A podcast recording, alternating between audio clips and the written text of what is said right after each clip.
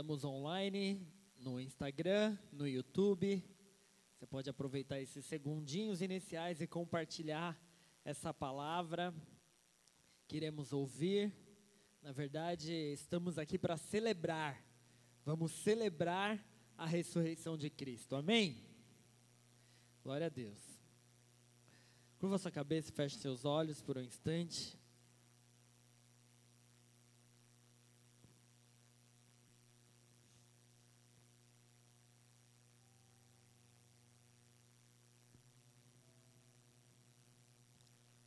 Deus, nós queremos te agradecer, Pai. Te agradecemos pelo teu cuidado, te agradecemos pelo teu poder, pelo teu amor, pela tua fidelidade, pela tua bondade. Te agradecemos, Pai, por tudo que tens feito, por tudo que vais fazer, por tuas promessas e por tudo que és. Deus, nosso coração se enche de gratidão nessa noite, porque estamos aqui, nós, obreiros dessa casa, estamos presencialmente aqui, mas cada pessoa, cada família que sintonizou online aqui com a gente é porque deseja, Senhor Deus, se lembrar do sacrifício de Jesus Cristo na cruz, mas não apenas se lembrar da morte de Jesus, como também celebrar a sua ressurreição. Nós te agradecemos, Senhor Deus, porque o nosso Deus vive. Jesus Cristo morreu, mas ao terceiro dia ressuscitou e neste domingo de Páscoa nós nos lembramos desse momento. Então vem Espírito Santo e vivifica essa palavra. A tua palavra ela é tão poderosa, ela é tão verdadeira, que ela produz algo sobrenatural e poderoso dentro de nós, em nossas vidas, em nossas famílias, em nossas casas. Vem com a tua glória, Espírito Santo, nesta noite Vivifique essa palavra e entre em cada casa em nome de Jesus Cristo. Entre em cada coração, em cada mente. Tudo que é contrário à pregação da tua palavra, todo preconceito, todo sofisma.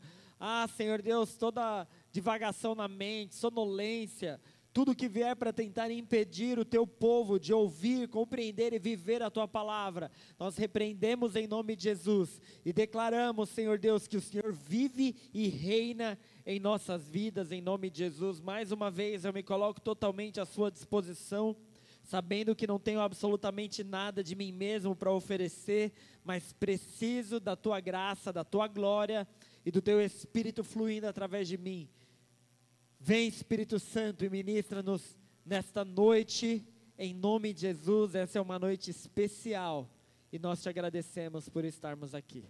Em nome de Jesus, amém e amém. Dá uma salva de palmas a Ele. Glória a Deus. Como a pastora falou, nós sentimos uma alegria imensa em estar aqui hoje com um pouco mais de obreiros do que nos últimos cultos. Mas ainda não é a galera toda, né? A gente quer muvuca. A gente quer aglomeração. Nós quer aglomerar. Mas em breve, em nome de Jesus. Amém? Nós cremos, decretamos isso, declaramos isso em nome de Jesus que muito em breve estaremos aqui juntos. Amém? Mas Estamos hoje aqui para celebrar a Páscoa de Cristo Jesus. Né? Tantas vezes a gente fala o culto, a palavra culto tem a ver com cultuar, com prestar uma adoração, uma reverência, uma devoção a Deus. Né? Nós estávamos na vigília, que também já foi citado aqui, foi maravilhoso, e em algum momento eu pedi para os ministros tocarem aquele louvor que fala a palavra, a frase extrema devoção. Sabe, quando você ama, nós somos um povo monoteísta, nós adoramos um único Deus. Existem religiões politeístas, que têm vários deuses. E, os, e as religiões politeístas, elas demonstram a sua devoção pelos seus deuses, com D minúsculo, de diversas formas. Nós temos um Deus que é trino, né? Você precisa compreender isso, é Pai, Filho e Espírito Santo, e o Filho foi enviado na terra para morrer na cruz por nós. E ele morreu, mas ao terceiro dia ressuscitou e e ele vive. Amém?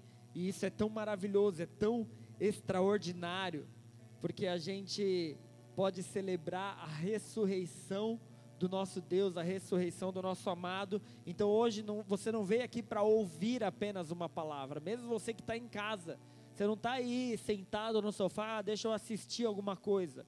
Não é entretenimento, é um culto. Então que o teu espírito possa agora, em nome de Jesus, sentir isso e que você que ora em línguas, no seu espírito já começa a mudar o ambiente do seu lar, da tua casa, que com a sua mente você possa produzir para ele uma adoração, assim como nós louvamos e adoramos, e hoje foi tão poderoso aqui os louvores que falam de ressurreição e a gente declarando a ressurreição e a vida do nosso amado. Então que você possa fazer o mesmo aí na sua casa essa festa de Páscoa, esse feriado de Páscoa, é o principal do cristianismo, sem dúvida nenhuma. É claro que o sincretismo às vezes atrapalha, né? O sincretismo é a mistura de religiões, né? Quem já, já estudou a história da igreja aqui nos módulos do mergulhando já ouviu muito sobre isso, que quando tem algo muito de Deus, né? O mundo secular tenta misturar fazer uma mistura aí para tirar o foco daquilo que mais importa.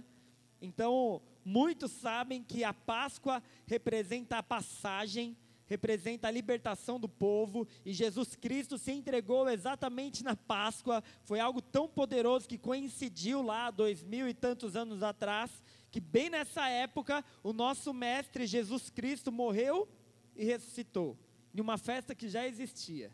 Então ele simboliza a passagem da morte, do, da, do decreto de morte que existia por causa do pecado, para um tempo de vida eterna que Jesus Cristo tem para mim e para você. Amém ou não? E então a morte e a ressurreição de Cristo não poderia ser menos importante, é o mais importante. A Páscoa é o mais importante da nossa fé. Se tivesse que eleger um dia como o dia mais importante do cristianismo, sem dúvida seria este. E muitos acabam comemorando esse feriado sem nem ter ideia do que significa, né? Por conta de toda essa mistura, esse secretismo. Então o que aconteceu? Colocaram o coelhinho lá. O que, que o coelhinho. E colocaram o ovo. O coelhinho bota ovo? E aí tem aquela musiquinha infantil que a gente conhece, né? Coelhinho bota ovo, Alice? Foi o coelhinho que morreu na cruz? Não, né? A Alice já sabe quantos anos a Alice tem. Quatro. Quatro? Então canta assim com o tio, ó. Não foi o coelhinho que morreu na cruz. foi de Jesus. O sangue vertido na cruz foi de Jesus. Só que essa mistura acontece para tentar confundir e tirar o foco. No Brasil, ainda esse feriado é, é forte, é bem forte, né? As tradições católicas se sobressaíram por muito tempo, então por exemplo, quem passou anos da sua vida sem comer carne na Semana Santa, levanta a mão. Eu também, eu também, mesmo sendo crente, ó, crentinho. Minha mãe, minha mãe esses dias falou assim para mim: Nossa, nem lembro quando foi a última vez que eu comi carne na Sexta-feira Santa. Porque Sexta-feira Santa. E eu vou confessar uma coisa para vocês: eu gosto de comer peixe na Sexta-feira Santa. Aí você fala: Nossa, pastor, você é religioso, você não come carne. Não, não é isso. Eu falei que eu gosto de comer peixe na Sexta-feira Santa, porque isso remete à minha infância, família reunida, é, um peixinho ali, minha irmã fazia um bacalhau de vez em quando, né, mas bacalhau tá caro, a gente come outro peixe mesmo. e aí, enfim, tem essas tradições que acontecem, né? Elas estão aí, mas não que eu, igual sexta-feira agora eu ia fazer um peixinho, eu falei, eu vou fazer um peixe. Eu tenho, eu tô agora nesse negócio de quarentena, eu virei o mestre cuca, né? Tipo, virei um chefe. Aí eu falei, vou fazer um peixe. Só que aí eu, eu esqueci de descongelar o peixe. Que mestre cuca é esse? Esqueci de descongelar. Aí comi um hambúrguer. Sem pão. Sem pão, viu, Edson? comi ali, né, um hambúrguer, uma carninha. Mas eu respeito quem não come. E eu queria falar um pouco sobre isso para vocês entenderem algo muito mais profundo. Amém? No final vocês vão entender e encaixar o quebra-cabeça. Abre comigo em Romanos 14, porque Paulo fala bastante sobre isso. Abre comigo. Romanos capítulo 14. Abre sua Bíblia aí para você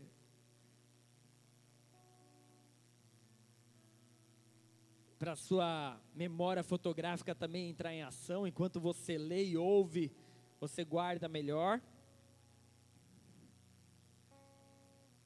Romanos capítulo 14. Olha que interessante, Paulo fala muito sobre isso. Quem achou diz amém. Diz assim, ó, presta atenção. Aceitem o que é fraco na fé, sem discutir assuntos controvertidos, né? Um crê que pode comer de tudo, já outro, cujo a fé é fraca, então ele fala que tem relação com a fé. Olha que interessante. Come apenas alimentos vegetais. Aquele que come de tudo não deve desprezar o que não come. E aquele que não come de tudo não deve condenar aquele que come. Preste atenção pois Deus o aceitou. Quem é você para julgar o servo alheio? É para o Senhor que ele está de pé ou cai, e ficará de pé, pois o Senhor é capaz de o sustentar. Há quem considere um dia mais sagrado que o outro, há quem considere iguais todos os dias.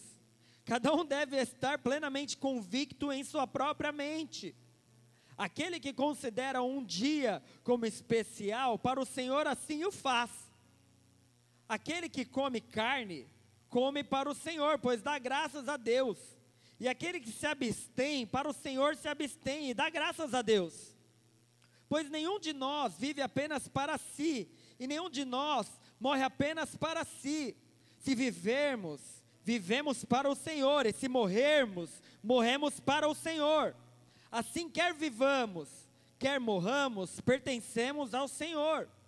Por esta razão, Cristo morreu e voltou a viver, para ser Senhor de vivos e mortos. Portanto, vocês, você que julga o seu irmão, e por que despreza o seu irmão? Pois todos compareceremos diante do tribunal de Deus. Porque está escrito: Por mim mesmo jurei, diz o Senhor Diante de mim, todo joelho se dobrará, toda língua confessará que sou Deus. Assim, cada um de nós prestará contas de si mesmo a Deus. Portanto, deixemos de julgar uns aos outros. Em vez disso, façamos o propósito de não colocar pedra de tropeço ou obstáculo no caminho do irmão. Como alguém que está no Senhor, Jesus, tendo plena convicção de que nenhum alimento é por si mesmo impuro, a não ser para quem assim o considere. Para ele é impuro. Se o seu irmão se entristece devido ao que você come, você já não está agindo por amor, por causa da sua comida. Não destrua seu irmão, porque em Cristo morreu. Aquilo que é bom para vocês não se torna objeto de maledicência, pois o reino de Deus, presta atenção, não é comida nem bebida. Fala comigo, o reino de Deus não é comida nem bebida, mas justiça, paz e alegria no Espírito Santo. Amém? Queridos, olha que interessante e como tem relação com o que eu estava falando anteriormente. Paulo, eu já disse aqui que Paulo escrevia as suas cartas baseado naquilo que ele recebia daquela igreja, daquele povo, talvez cartas pedindo ajuda, falando o que está acontecendo. Talvez Paulo tenha recebido a informação: olha, a galera aqui está tretando, porque uns acreditam que pode comer carne, outros que não pode comer carne, e está tá acontecendo isso. Só que isso distrai o povo do que é principal, do foco. Isso distrai, e por isso que ele inicia dizendo: aceitem os fracos na fé, sem discutir assuntos controvertidos. Não entre nesse tipo de discussão. Não vai no que é secundário. Eu grifo assim as passagens que eu quero enfatizar, e aqui ele fala assim, em um dos trechos, fala assim, que ele assim cada um de nós prestará as contas de si mesmo. E ele fala: por causa da sua comida, não destrui o seu irmão, porque em Cristo morreu. Então ele dá um foco, ele dá uma prioridade em algo. O que, que é a prioridade? Cristo morreu. Morreu por mim, por você, morreu por todo mundo. Não entra nessa, nessa conversinha. Não entra no que é secundário. Né? E, e hoje em dia a gente vê tanta discussão em redes sociais, crente xingando. Sabe, tem hora que eu pego um assunto, principalmente político, e até de religião, várias coisas, assim, eu dou uma lida nos comentários, e eu, eu, eu, eu fico indignado, porque eu até concordo com a pessoa que está reclamando, mas a forma como ela expôs já denuncia ela que não é segundo a Bíblia. E aí, esse negócio, não sei se vocês já ouviram, da hipergraça e tal, tem umas tretas nas redes sociais que os caras que são da hipergraça saem ganhando sempre, óbvio. Porque, porque eles tratam no amor. Tipo assim, nossa, você está aí todo cheio de ódio, né? E está falando que, que é desse jeito, que tem que ser. Teologicamente, aquele outro cara podia até ter razão, mas cheio de ódio, perdeu a razão. E, e as pessoas estão discutindo entre si, entre igreja, entre irmãos, e está acontecendo igual lá na igreja de Romanos. E Paulo fala assim: ei, para, para com isso. Se algo causa, se é pedra de tropeço, então não faça. Não seja pedra de tropeço. Não, mas eu acho que tem que ser assim. Tá bom, você acha, eu concordo, a sua fé. E aí, em algumas versões, fala assim: se eu tenho fé para comer carne e saber que aquilo é bom e aquilo me causa paz, então eu estou tranquilo, eu tenho a minha fé. O que as pessoas falam ou deixam de falar, não, não tem que me, me atrapalhar. Agora, se o cara não come carne e fala, não, né, coitado do peixe que está no mar, que foi pescado, não tem problema, amém. Deixa ele pensar desse jeito. Vamos viver em harmonia. Agora, não perde o foco de que Jesus Cristo morreu por nós. Porque o mundo, ele tenta tirar o foco de Jesus, queridos. Tirar o foco do nascimento de Cristo e colocar no velhinho barbudo, né? E nos presentes Tiraram o foco de Cristo morrendo na cruz e colocaram no coelhinho e nos ovos de chocolate.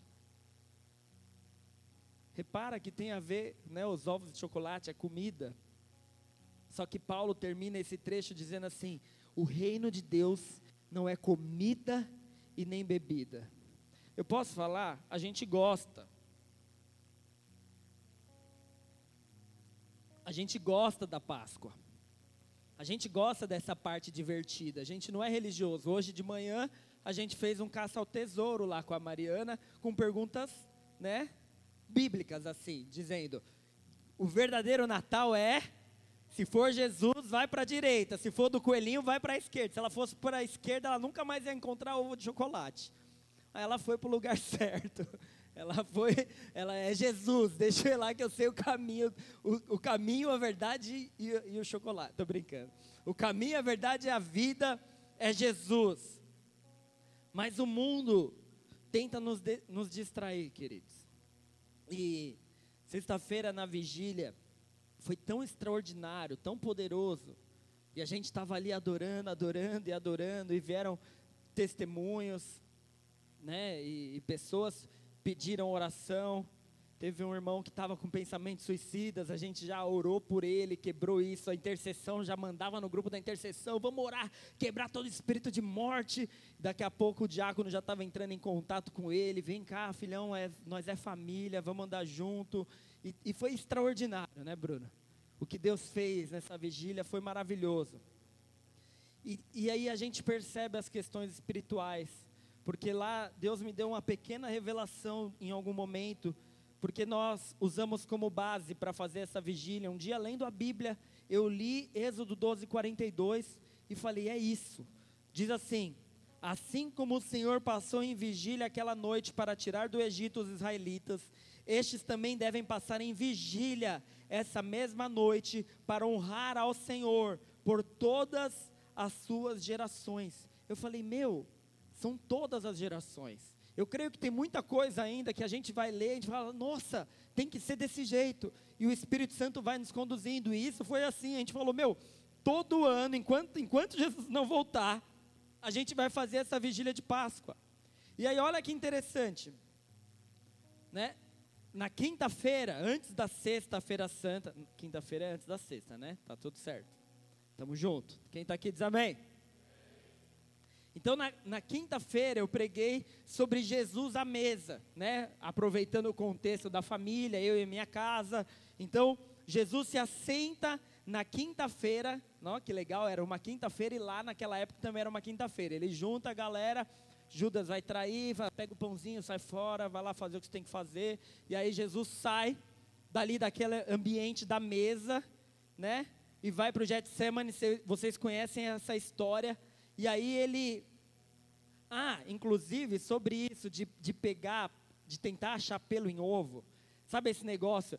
Jesus Cristo foi morto pelos fariseus religiosos por conta de questões banais, tipo assim, seus discípulos não lavam a mão, os seus discípulos não sei o quê. Sabe assim, Jesus ele veio para purificar o corpo, a alma, o espírito, e eles estavam preocupados ainda só com a letra. Por isso que a Bíblia fala e Paulo diz: a letra mata, mas o espírito vivifica. Porque a letra e, essa, e esse desejo de se justificar pela, pela sua própria obediência. Jesus chamava eles de sepulcro, sepulcro caiados, podre por dentro e bonitinho por fora, porque eles queriam aparentar né? Deixa eu lavar minha mão aqui para todo mundo ver, deixa eu orar nas esquinas para todo mundo ver, mas estava podre por dentro. E Jesus queria purificar o que estava dentro.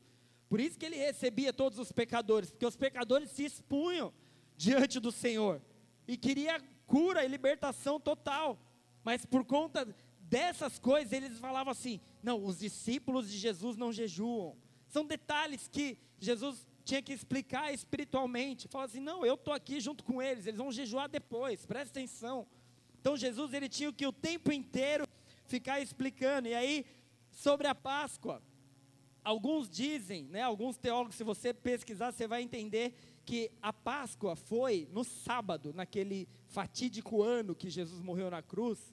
Né, a Páscoa seria no sábado e a vigília de Páscoa seria uma noite anterior, ou seja, na sexta, assim como a ceia. Mas Jesus faz a ceia um dia antes. Por que, que ele faz um dia antes? Alguns perguntam, não, não é a ceia judaica, porque ele não poderia fazer na sexta. Mas Jesus fez um dia antes porque ele sabia que ele se entregaria para morrer na cruz na sexta. Ele estava mudando a Páscoa. Seria uma nova Páscoa, seria algo novo, porque ele tem autoridade. Ele mesmo já falou: Eu sou soberano sobre todas as coisas, eu sou o Senhor do sábado. Quando tentaram falar que ele não podia curar no sábado, como assim eu não posso curar no sábado? Eu sou o Senhor do sábado, eu posso. Jesus muda todas as coisas.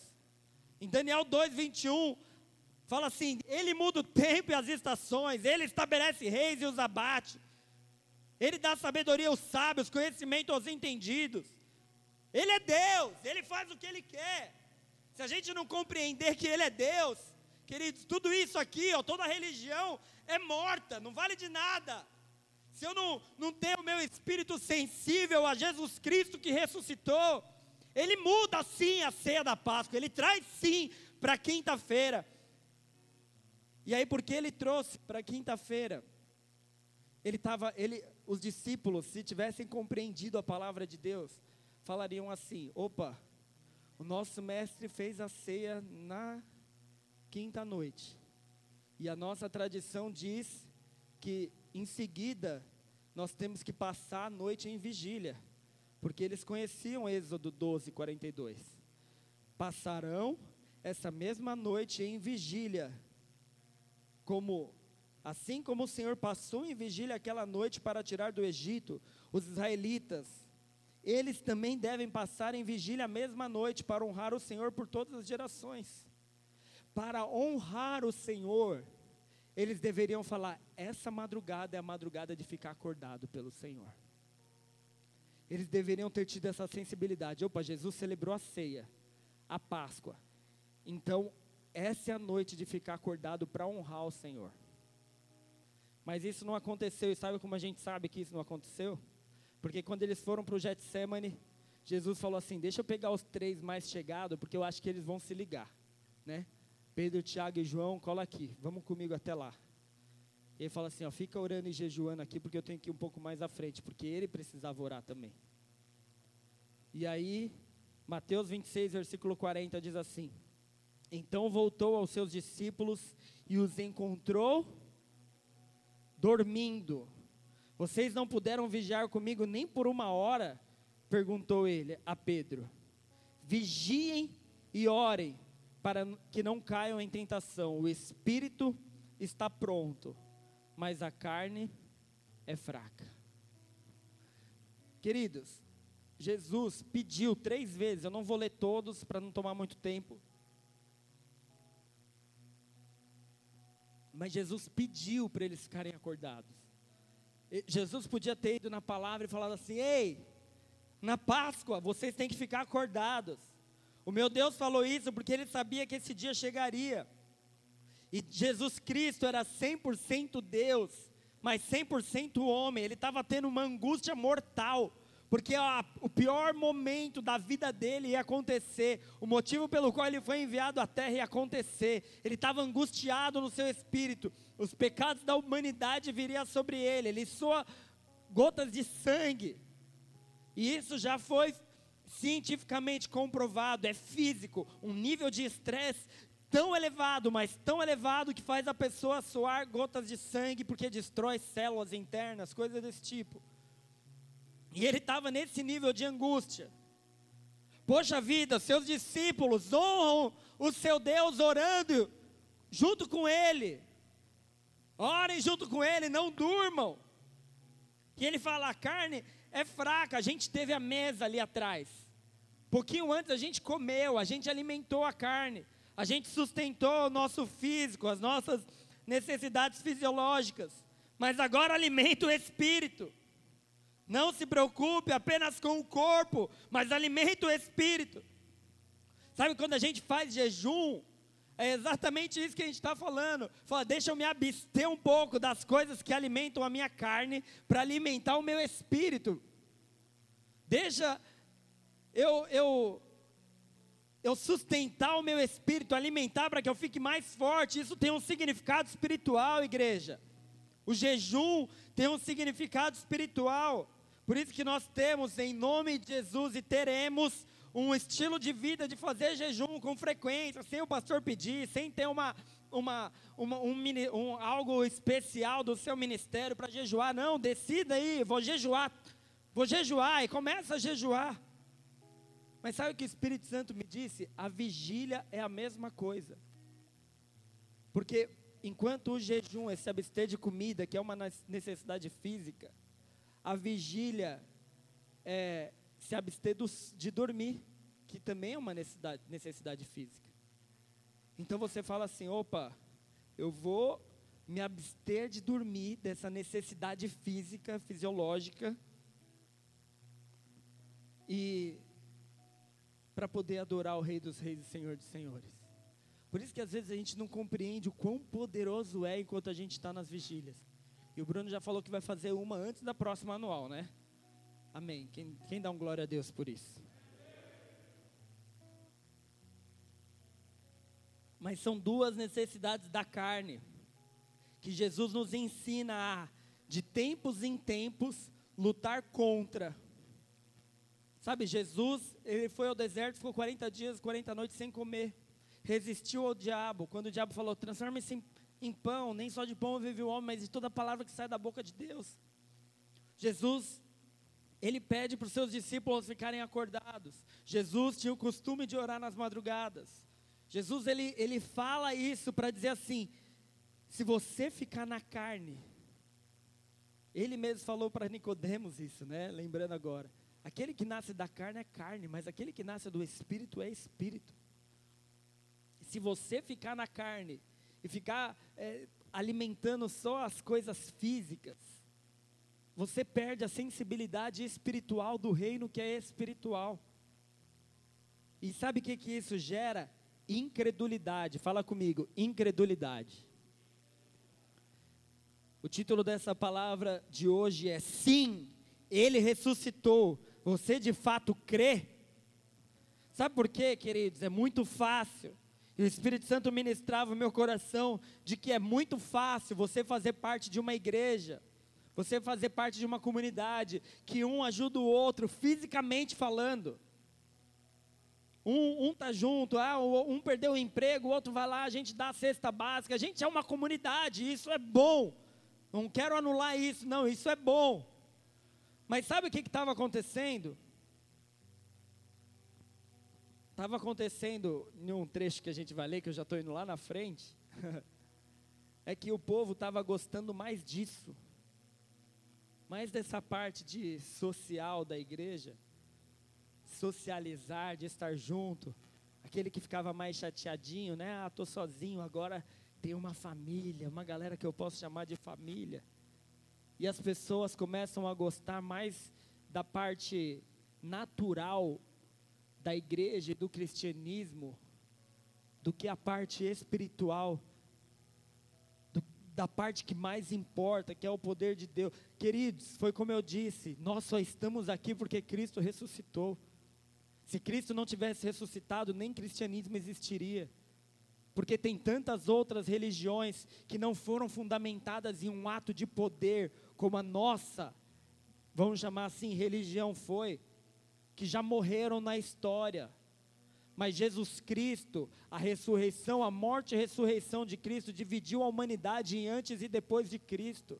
Nós servimos a um Deus poderoso, nós servimos a um Deus que criou todas as coisas.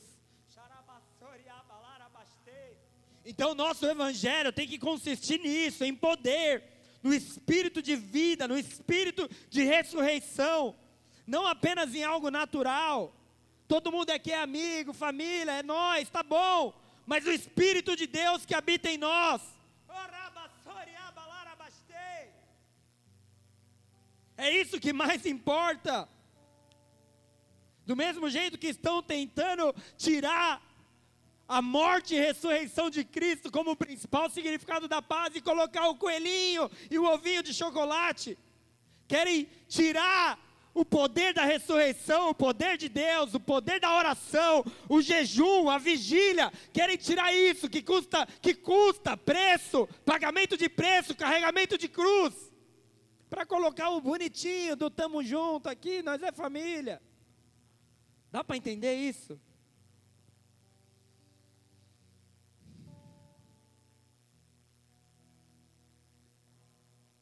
Sabe, os discípulos poderiam ter honrado a Jesus Cristo, sustentando o nosso mestre naquele momento de angústia.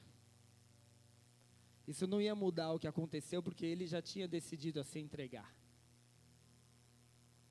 Mas mostraria que, os, que eles estavam juntos. Estamos juntos, eu quero te honrar, Jesus. Sabe, nós estamos aqui hoje, você pode falar assim, não, eu não assisti o culto de domingo, eu não peguei o culto não sei o quê, porque eu já sei o que o pastor vai falar, já conheço a Bíblia. Mas o fato de você estar aqui é porque você quer honrar Jesus. Eu quero te adorar, Jesus. Isso é um culto, isso não é uma palestra. É um culto, a gente chama de culto. À medida que você vai se enchendo de si mesmo e achando, não, não preciso pegar o culto de quinta, ah, não está tendo assunto muito relevante, eu não preciso isso, eu não preciso aquilo, você vai se afastando do Deus vivo e poderoso. O seu espírito se desconecta do Espírito de Deus. E você vai entrando nessa vibe de tudo que é natural. Sem, ter, sem saber racionalmente que é isso, você está acreditando no coelhinho da Páscoa porque é, é o natural. Eu, eu, eu, prefiro ver algo ali, ó, algo acontecendo, o meu chocolatinho na Páscoa. Isso se chama incredulidade. Então, eu já estou encerrando, mas eu quero ler dois trechos. Não estou tão encerrando assim, porque esses trechos são grandes. Mas eu gostaria que você prestasse atenção junto comigo. 1 Coríntios 15. para você entender o que eu estou de fato dizendo.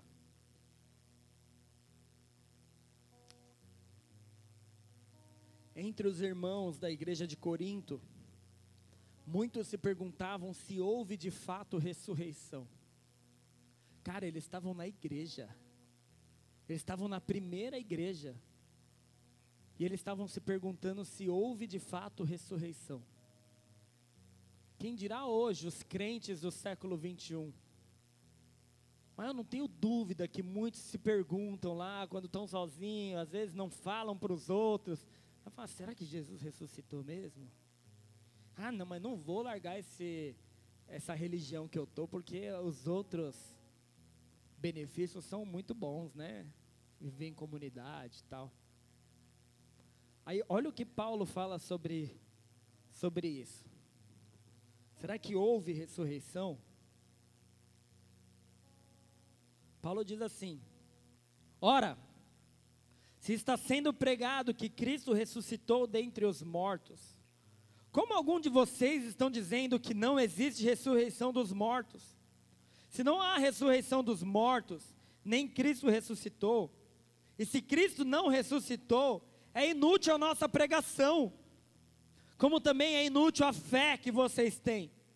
Mais que isso, seremos considerados falsas testemunhas de Deus, pois contra Ele testemunhamos que ressuscitou a Cristo dentre os mortos. Mas se de fato os mortos não ressuscitam, ele também não ressuscitou a Cristo.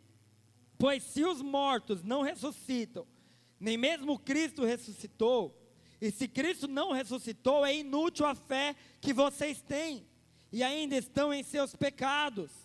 Neste caso também, os que dormiram em Cristo estão perdidos. Se é somente para esta vida que temos esperança em Cristo, somos de todos os homens o mais dignos de compaixão.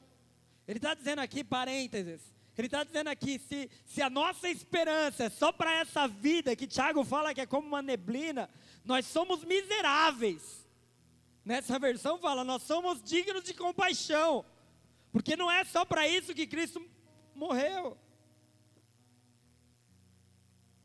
Mas de fato, Cristo ressuscitou dentre os mortos. Fala comigo para encher o mundo espiritual.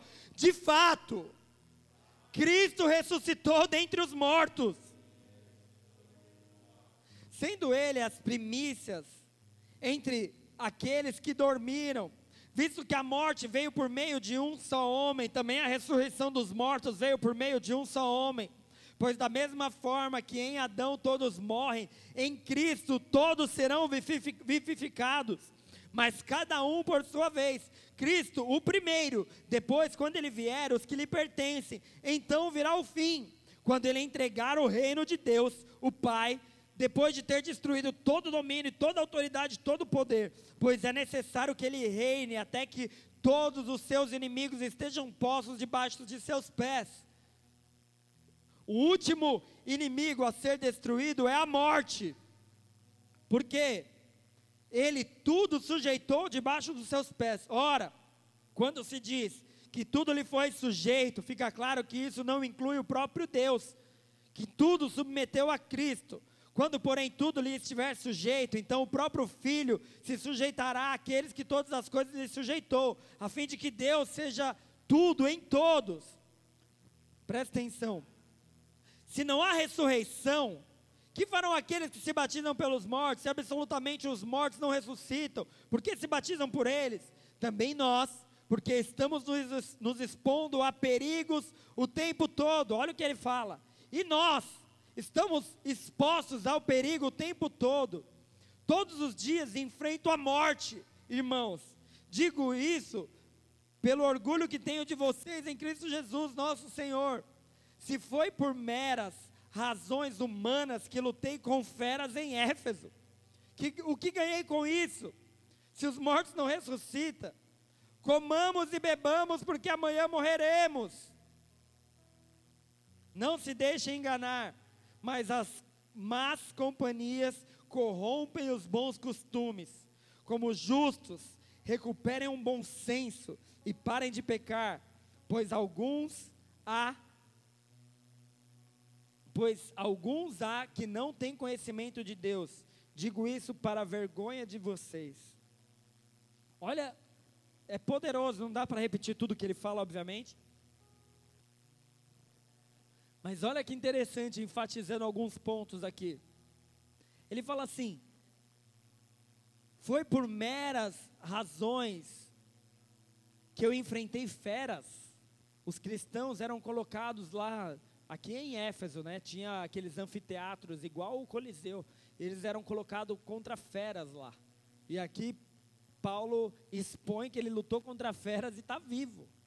Mas ele fala assim: eu enfrento mortes. Queridos, se não fosse a perseguição, se não fosse mártires terem derramado sangue por Jesus Cristo, o Evangelho não teria chegado até nós hoje.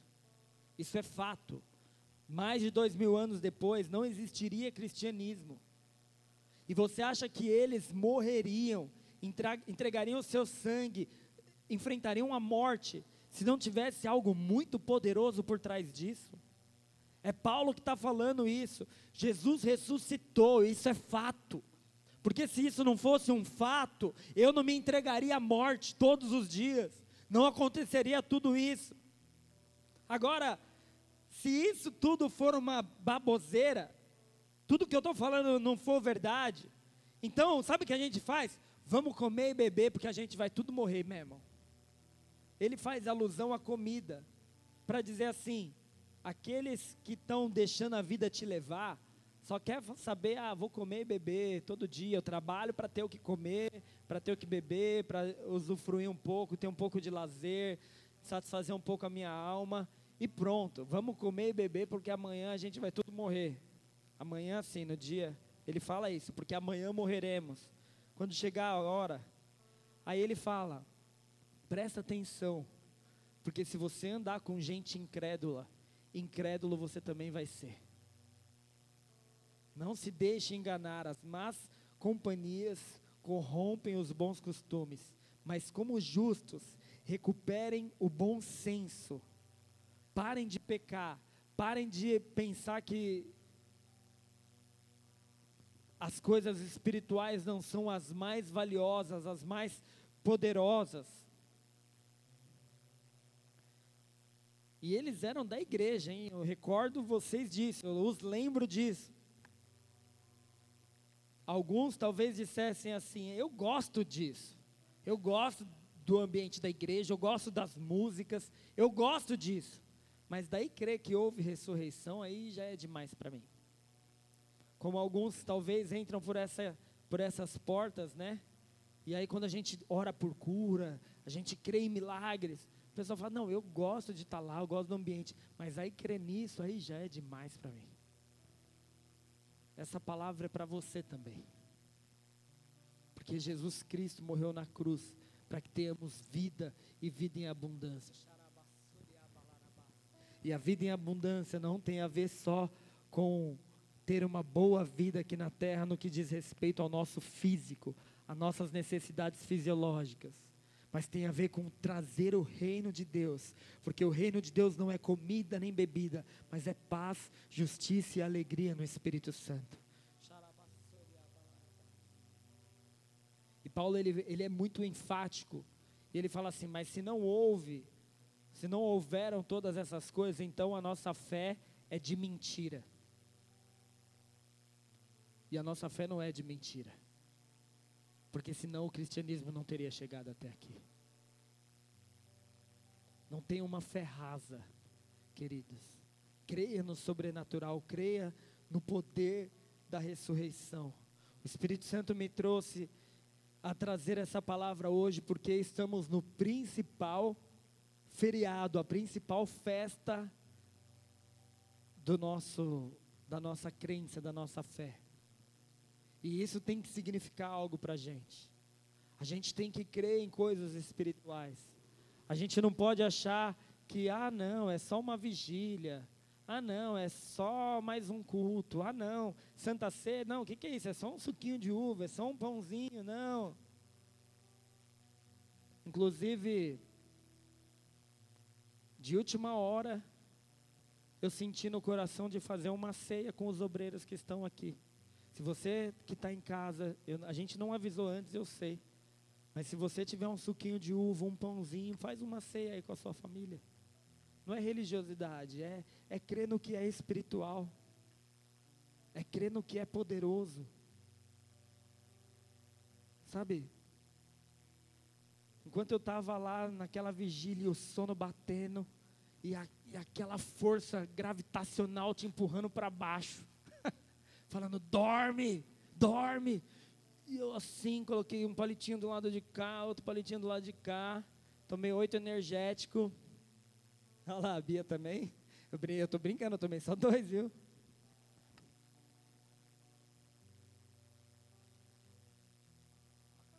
Mas eu falei assim: essa luta vale a pena.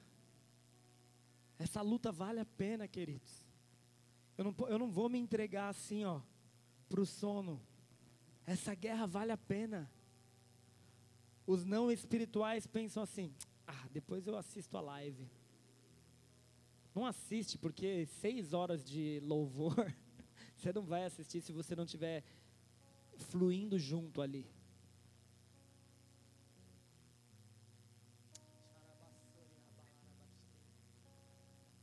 jejum, oração, vigília, isso é só para quem tem mente espiritual. Só que é como um treino. Você começa a treinar, no começo você não consegue nem fazer uma flexão, tipo eu, quando eu tentei a primeira vez. Agora já faz com uma, mão só, várias vezes. Sonho, sonho. Sonha. Posso sonhar, né? Tá? Sonhar paga alguma coisa? Não, né? Mas você vai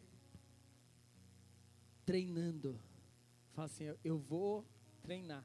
Inclusive, eu vou sugerir aqui, vai. Eu já sugeri, mas tem um livro que chama Comer, Orar e Jejuar, de uma pastora de uma das igrejas Bola de Neve. É muito legal ele. E aí ela, ela te ensina a ir aumentando o nível do seu jejum.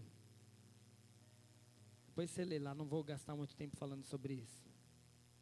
Mas para terminar agora, eu quero ler com vocês 1 Coríntios 15, versículo 42. Quem está aqui diz amém.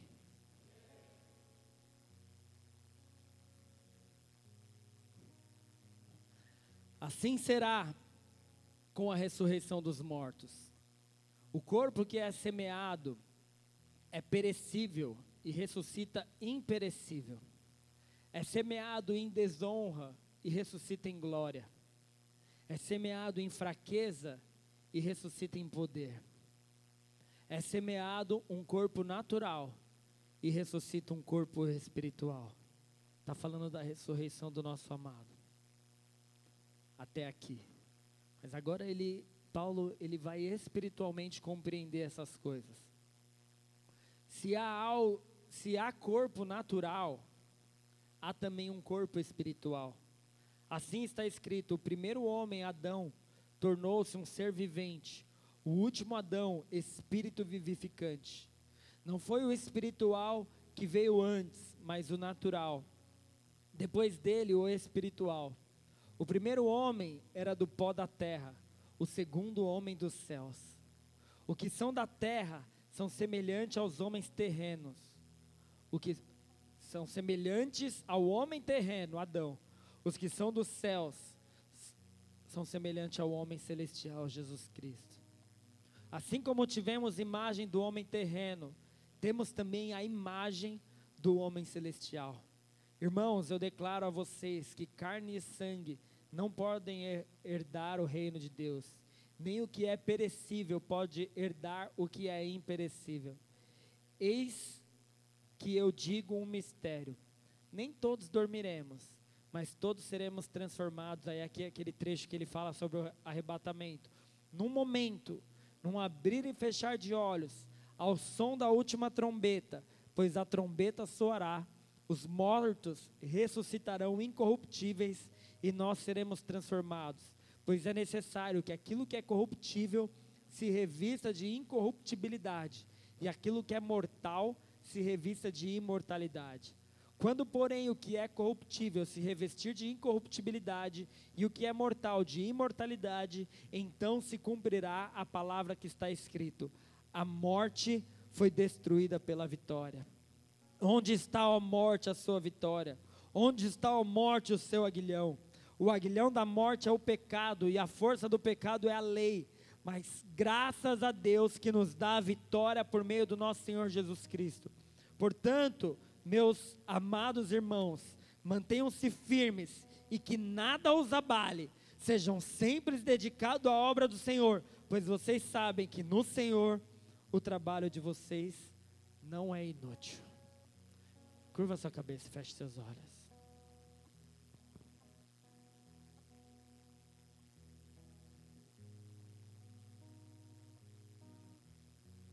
Onde está a morte, a sua vitória? Onde está a morte, o seu aguilhão? Vencida foi a morte pela vida de Cristo.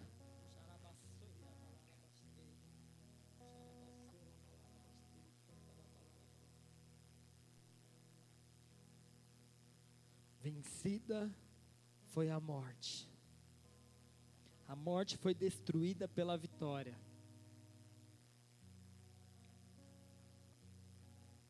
Quando Paulo começa a falar do que é corruptível, não pode herdar o que é incorruptível. O que é perecível, não pode herdar o que é imperecível. Ele está dizendo: não adianta você estar tá aqui na terra e viver como se a eternidade fosse aqui. As pessoas se preocupam demais com a sua longevidade na terra. Ah, eu preciso cuidar da minha saúde, porque quanto tempo eu vou viver aqui? Eu não estou dizendo que isso não tem que acontecer, tem. Você tem que cuidar do templo do Espírito Santo, você está aqui. Mas mais do que me preocupar com essa carne que é corruptível, com comida, com bebida, com meu sono, com meu lazer, com a minha alma, eu tenho que me preocupar com aquilo que é incorruptível, porque é isso que que vai subir com o Senhor. A morte de Cristo Jesus não veio para que você tivesse uma vida legalzinha na terra, apenas. Ele veio para te dar vida e vida em abundância, vida eterna. Ele veio para destruir, destruir o poder de Satanás sobre a tua vida a legalidade, ele veio para destruir a legalidade de Satanás sobre a tua vida e sobre a minha. Quando Jesus falou, quando Deus falou para Adão não comer do fruto proibido, ele falou porque se comer, certamente morrerá. Haverá morte. A morte dominará sobre você. É isso que vai acontecer a morte vai dominar. Por isso que Paulo diz ali: o último a ser destruído é a morte. A morte que nos matava, a morte que buscava tirar a nossa vida eterna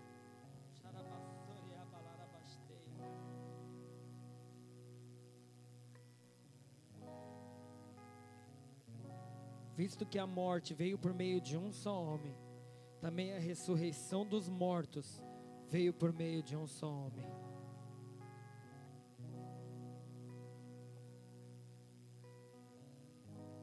Pois é necessário que ele reine até que todos os seus inimigos estejam postos debaixo dos seus pés. O último inimigo a ser destruído é a morte. O último inimigo a ser destruído é a morte. E quando aquele grito foi dado, está consumado. Está consumado, quer dizer que a morte foi vencida. Jesus Cristo morreu e ao terceiro dia ressuscitou. Eu quero orar por você que talvez esteja aqui ouvindo essa palavra pela primeira vez, ou talvez já ouviu outras palavras, mas nunca tomou a decisão de aceitar Jesus Cristo como o Senhor e Salvador da sua vida. Eu quero te dizer que em nossos dias ser cristão é legal. Quem está fora não sabe disso. Quem está fora acha às vezes que ainda é careta ser cristão. Mas eu posso te falar, hoje em dia ser cristão é bacana, é legal. A gente tem uma família, é legal. Mas mesmo sendo legal, assim, bacana, isso não é o principal que eu quero te oferecer. Porque isso ainda é é vazio. O que Jesus me ofereceu de principal não é essa família linda, que é bom também. Mas o que ele me ofereceu de principal foi o perdão dos meus pecados. Foi ele falar assim: Filho, eu perdoo os seus pecados. E agora você não tem mais que pagar um preço de morte, porque eu já paguei o preço por você. Eu te dou a minha vida. Eu morro a sua morte para que você viva a minha vida. Foi isso que Jesus fez. Então, se você vier aqui, você vai ser muito bem recebido. A gente vai te amar, a gente vai andar junto com você. Mas o que você mais precisa ter, você já recebeu a morte de Cristo Jesus. É só você falar assim: Eu te recebo, Jesus Cristo. Eu recebo o teu sacrifício na cruz.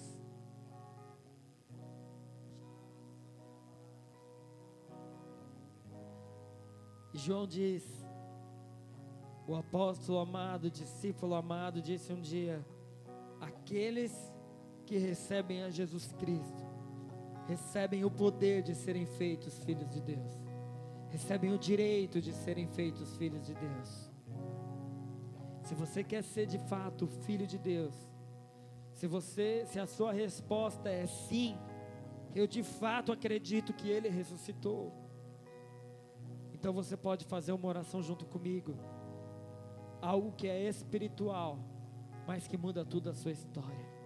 Coloca a mão no seu coração e repete assim comigo, Senhor Jesus.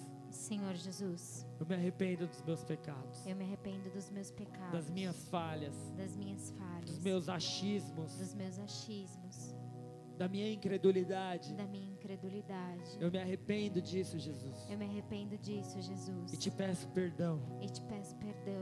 Porque eu desejo. Porque eu desejo. A vida que há em ti. A vida que há em ti. Não só essa vida terrena. Não só essa vida terrena. Mas eu quero viver contigo. Mas eu quero viver contigo. Eternamente. Eternamente. Então eu falo hoje. Então eu falo hoje. Para que o mundo espiritual ouça. Para que o mundo espiritual ouça. Que eu pertenço a Jesus Cristo. Que eu pertenço a Jesus Cristo. Que o Senhor Jesus. Que o Senhor Jesus. Que morreu na cruz. Que morreu na cruz. Mas que ao terceiro dia ressuscitou. Mas que ao terceiro dia ressuscitou. É o meu Senhor e Salvador. É o meu Senhor e meu Salvador. Único. Meu único. E suficiente. E suficiente. Senhor e Salvador. Senhor e Salvador. É para ti que eu quero viver aqui na terra. É para é para ti que eu quero viver aqui na é terra. É para ti que eu quero viver aqui na terra. Para que eu viva contigo nos céus. Para que eu viva contigo nos céus. Em nome de Jesus. Em nome de Jesus. Amém. Amém. E amém.